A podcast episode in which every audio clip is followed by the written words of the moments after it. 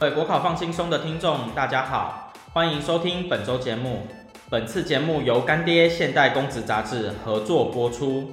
现代公职是一本专为公职考生编著的专业国考杂志，内容邀请各学校与补教业一线专业师资，从行政、商学、教育、司法四大领域切入，分析探讨关于社会上的公共议题、最新修法、热门时事、学术文章等。现代公职提供给有志公职的所有考生同学们更实际、更多元的参考内容与答题撰写时如醍醐灌顶般所需的素材。本期收听的听众有机会免费获得老师专为现代公职第八十一期录制的 Podcast，详细活动方式与获取办法，请参考下方资讯栏。接下来，让我们开始本周的节目吧。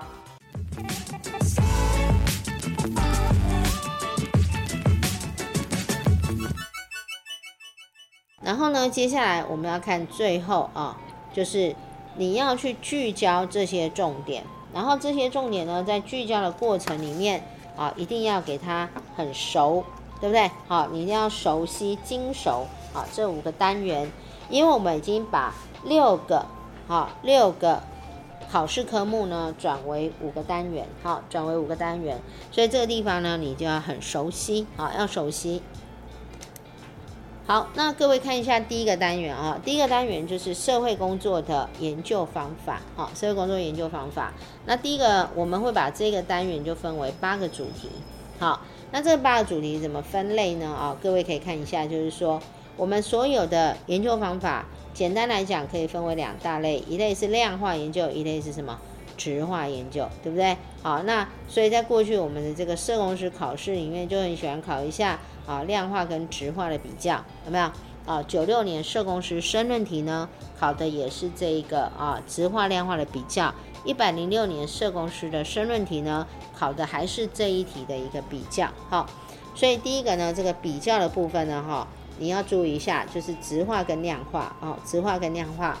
好。然后呢，在这个地方要特别留意，就是说，呃，我们质化跟量化它是属于这个研究方法的不同。那它的上面呢，就是所谓的一个啊方法论也不一样，然后它的哲学背景也不一样啊。所以这个直化量化的这个啊比较啊，主要是在这个比较的部分啊，或者是呢整个的一个信效度也不一样，啊，或者是呢啊他提到的整个操作的一个重点不一样。那这个就是针对这个直化跟量化啊的一个比较。那在这个地方，当然我们也会特别呢，把这个所谓的啊扎根理论啊，还有这个多元方法、多元多元方法啊，就是三角交叉检测啊、三角测量法啊，也放在这一个直化的部分啊。那因为在直化的一个啊。范围里面啊，除了我们的这个观察法之外，对不对啊？其实有很大部分呢，哈，都是呢啊，我们在讲这个质化研究里面比较会提到的一个啊，质性里面比较会提到的，除了这个刚刚提到的观察法啦、深入访谈啊，就是刚刚说的扎根呐，啊，还有这个三角测量法，好，在这个部分我们补充在这个地方。然后呢，这接下来第二个啊，像最近我们考试很喜欢考那个什么，这几年都在考质化研究的这个啊信效度，有没有？好，质化研究信效度，好，这题目呢这几年不断的考，啊，那这个重点呢也是摆在我们这一个第一个主题里面，好，第一个主题里面，好，然后呢研究方法呢，好，第一个就是说，哎，所有的社会工作研究方法简单划分为二，那一个就是量化。还有一个就是质化啊，那同样的，我们也可以把研究方法怎么样呢？细细的分，好，我们可以细细的分。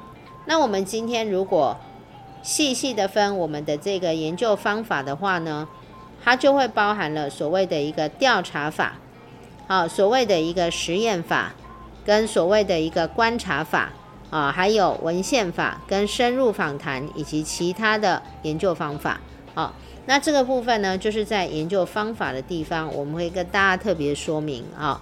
那在这个研究方法的部分，我刚刚讲，简单切割为二，细细的分呢，我们就可以分为呢这六项，呃，这六项的一个研究方法，啊，这六项研究方法。好，那当然这个呃，我们有研究方法之后呢，下面就是针对每个研究方法，你要用什么样的一个资料收集的方式？那这个资料收集方式呢，就是所谓的这个研究技术啊，研究技术啊。比如说呢，您看到这里，如果是调查法的话，就会用到下面的问卷设计跟态度量表啊。所以你看，您过去的考试有没有考问卷设计啦？比如说我们讲的双管的问题，对不对？啊，还有刚刚我们提到的这一个德惠法，就会出现在我们的这个调查法的地方，有没有？啊，OK。那如果碰到今天比较抽象的一个部分呢，我们就要用态度量表，好，用态度量表，好，那这是我们提到这个研究方法啊，这个主题知道之后，你要知道用什么来收集资料，好，那像调查法就用到问卷设计跟态度量表，好，那如果是实验法呢，就会用到你的实验设计跟准实验设计，好，那这个就是二跟三的一个连结，好，所以研究方法会决定你的。研究的一个技术啊，研究的技术好，然后接着就是呢，我们考试啊，每年都会考的，就是有关测量品质。好，那我们的测量品质呢啊，就是包含了信度跟这个效度。好，那当然在这个地方呢，我们主要用测量的话啊，它比较呢强调是量化的部分，所以在这个主题里面所提到的这个信效度是针对什么？量化啊，针对量化的一个部分啊，包括我们讲的这一个啊，叫再测信度啦，有没有啊？或者是我们讲的这一个啊，内容效度啦啊，那它都是属于在这个第四个主题里面的一个测量品质啊。那如果是针对直化的信效度这一块，我们是给它放在这个直化研究的地方，好，在第一个主题。好，所以这两个呢，你就可以呢了解一下，好，有点对称，好，对称信效度的一个部分，直化跟量化的一个部分。再来呢，第五个主题就是所谓的抽样议题啊，那这个主要就是呢，同学知道我们在做研究的时候，可能会涉及到所谓的随机抽样跟什么呢？非随机抽样，对不对？好，因为呢，受限于什么？你的啊时间啊、人力啊、物力啊、财力的一个限制啊。你没有办法针对所有的研究对象去做研究，所以我只能找出一些什么一撮啊，就是一撮样本啊，一撮啊，一撮人呢来做研究。那这时候呢，这个样本就是要透过抽样这个动作，啊，透过抽样这个动作，好，然后再来呢，第六个主题就是研究设计的相关议题，好，OK，那我们就会把剩下的啊，跟我们的这个研究有关的一个。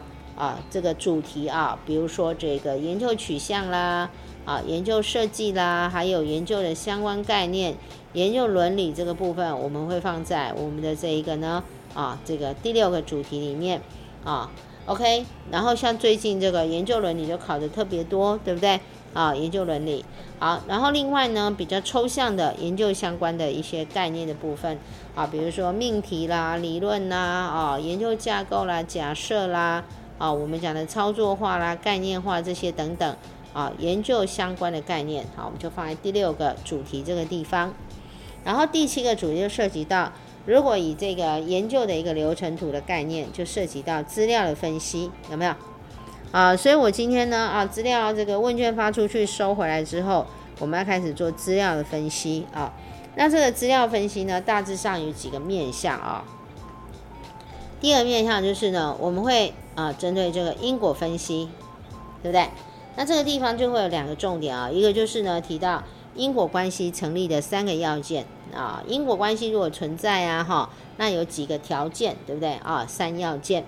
然后另外就是呢，跟它对称的就是什么？就是在因果推论的过程里面啊，你觉得它是因果关系呢？那实际上是不是啊？这个叫什么呢？这叫因果关系推论的错误啊！因果关系推论的错误，那这个就是针对这个因果分析啊。然后另外就是分析跟解释啊，你怎么去分析它呢？啊，那另外就是提到这个测量的尺度，所以后面这三个呢，就是针对统计的地方，这样了吗？啊，所以今天我如果是量化研究啊，那我只要是测量呢，就会涉及到这个尺度的不一样。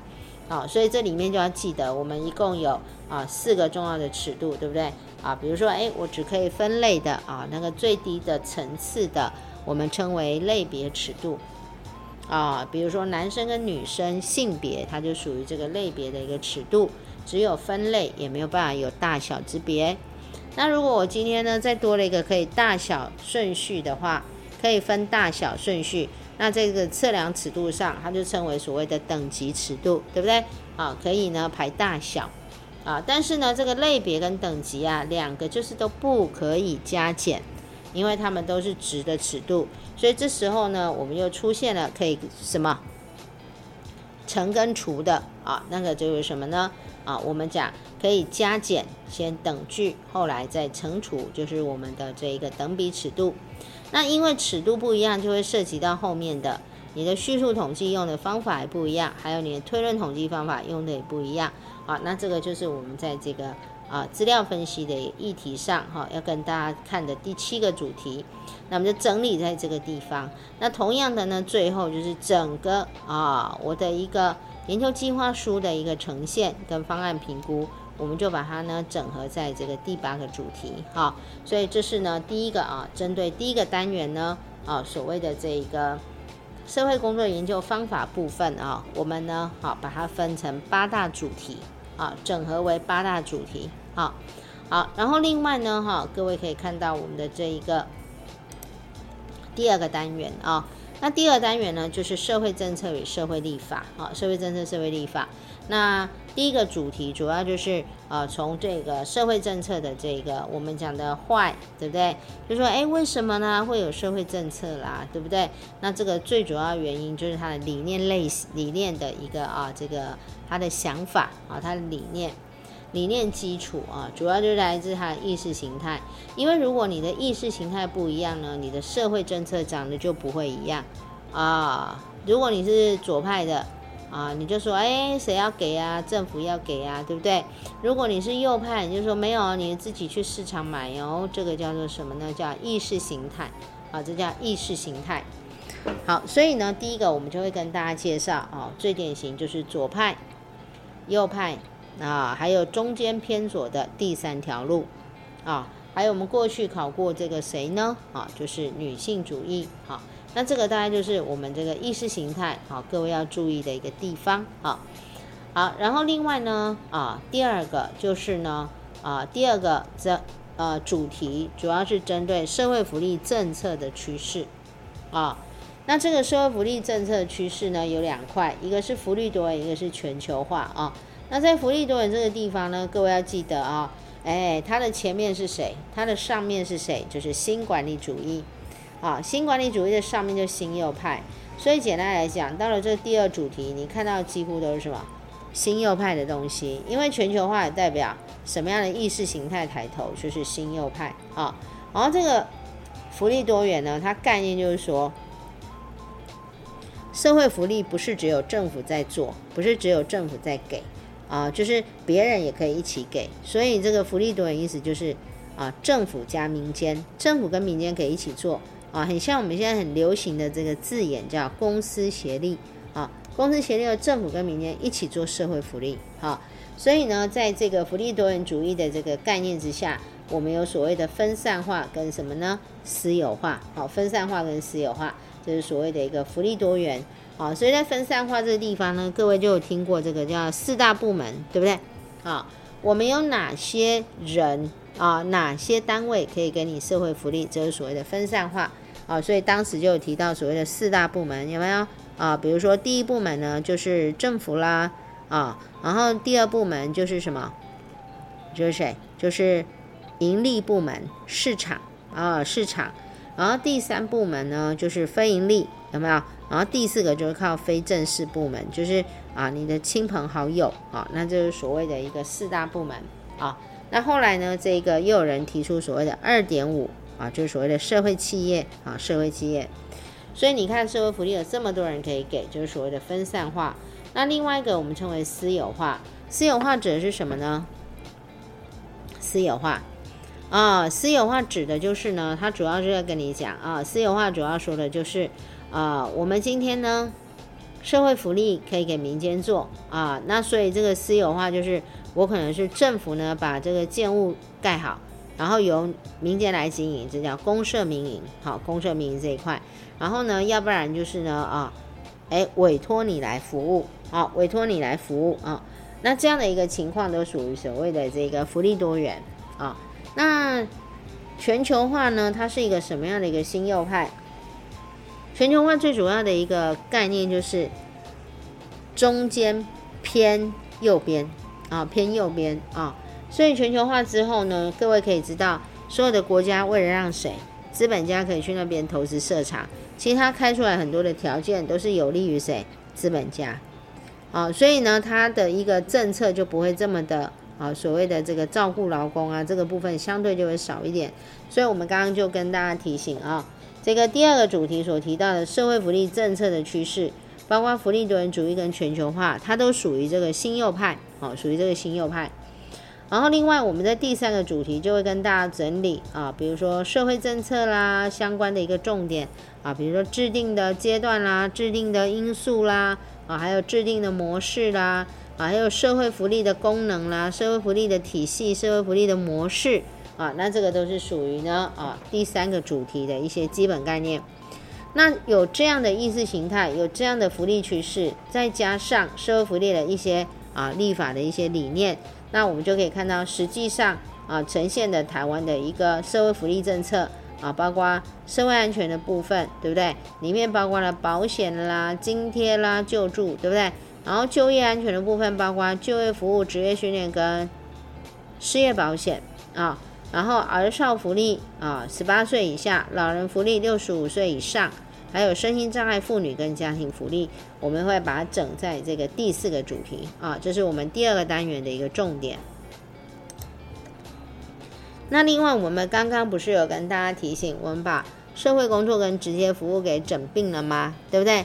整并之后呢，在社会工作这一个主题，我们就会包含社会工作的哲学啦、理论呐，有没有啊？有唯识的啦，然后有中介的，还有这个句式理论，对不对？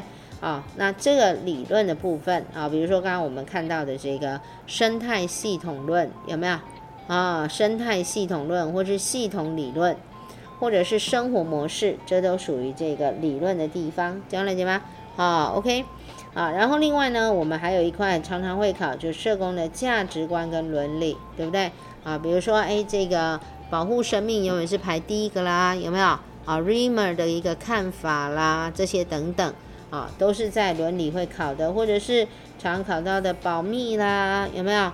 哦，这些啊相关的一个啊伦理议题，在过去的考古题就考了很多。那另外最后一部分是针对社会工作发展历史的部分啊，比如说英国的这个一六零一年的济贫法案啊，或者是我们讲的这个 COS 慈善组织会社，或者是社区睦邻运动啊，在整个过去的。啊，包括这个国外跟啊这个中国啊这样的一个啊社工的发展历史啊，我们会放在第一个主题里面。那第二个主题就会聚焦在啊我们讲的直接服务的三大工作方法，也就是个案团体跟什么跟社区啊个案团体跟社区啊。OK，所以刚刚有提到这个社区照顾呢，我们就放在这个啊社区工作这个地方。然后呢，我们的第四个主题就是针对这个社工管理，好，社工管理这个部分。那一开始就会跟大家讲一些啊，社工管理的概念跟理论啦，有没有啊？比如说 S 理论啦、Y 理论啦，甚至于呢，啊，我们提到的这个科学管理的啊理论有没有？还有课程啦，啊，还有韦伯的一些看法啦，啊，就是社工管理里面会用到一些理论。